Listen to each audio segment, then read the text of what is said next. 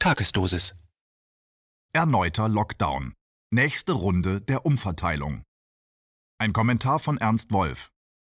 Die Bundesregierung hat am Sonntag einen weiteren Lockdown verkündet.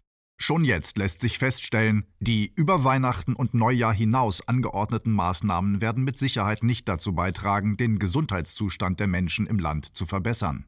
Im Gegenteil, viele Maßnahmen verunsichern, verängstigen und zermürben die Betroffenen, schwächen ihre Abwehrkräfte und machen sie für Krankheiten sogar anfälliger.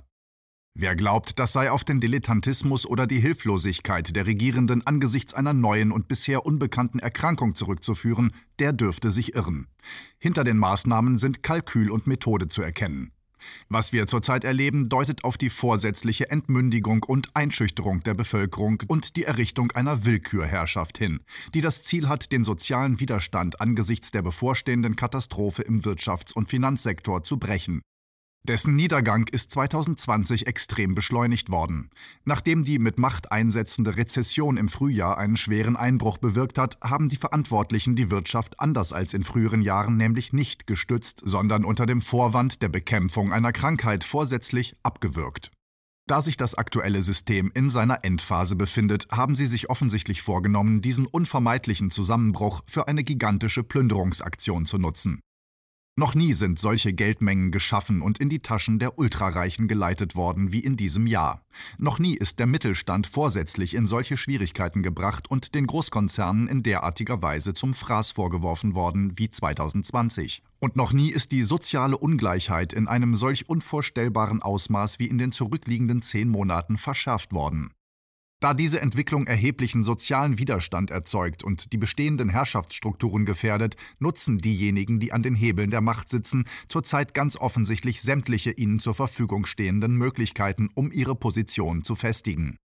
Dazu zählt die Einschränkung der Meinungsfreiheit, die in diesem Jahr in einer nie gekannten Weise vorangetrieben worden ist, genauso wie die Einschränkung der Versammlungsfreiheit, die ebenfalls noch nie so stark beschnitten wurde wie 2020. Hinzu kommen die ständigen Willkürmaßnahmen gegen die gesamte Bevölkerung, der Ausbau der Überwachung und die gezielte Vernichtung des Mittelstands, dem der neue Lockdown zu erheblichen Teilen den Todesstoß versetzt.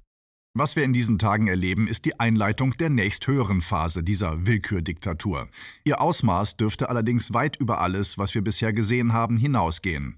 Wer nächtliche Ausgangssperren verhängt, der bemüht sich nicht einmal mehr um halbwegs nachvollziehbare medizinische Begründungen. Der terrorisiert die Bevölkerung ganz unverhüllt körperlich und seelisch, prüft ihre Gefügigkeit und testet aus, wie weit er mit seinen Maßnahmen noch gehen kann. Wer meint, das alles seien Verschwörungstheorien, dem sei ein Blick auf das empfohlen, was am vergangenen Donnerstag in der Zentrale der Europäischen Zentralbank EZB in Frankfurt beschlossen wurde. Während Medien und Politik die Menschen mit dem bevorstehenden Lockdown unter Druck gesetzt und in Atem gehalten haben, wurden dort unter anderem folgende Entscheidungen getroffen. Die im Rahmen des Pandemie-Notprogrammes neu geschaffenen Geldsummen werden um eine halbe Billion Euro auf 1,85 Billionen Euro erhöht und den Geschäftsbanken in der Eurozone wird jetzt nicht nur bis zum Juni 2021, sondern bis zum Juni 2022 erlaubt, sich bei der EZB Geld zu Negativzinsen zu leihen, um es als Kredite an ihre Kunden weiterzugeben. Zudem wurde die Frist für weitere monatliche Milliardenkäufe der EZB um ein Jahr bis mindestens 2023 verlängert. Für diejenigen, denen diese Zahlen nicht viel sagen, weil sie sich im Finanzsektor nicht auskennen. Diese Beträge werden das System weder dauerhaft stabilisieren, noch werden sie notleidende kleine und mittlere Unternehmen retten.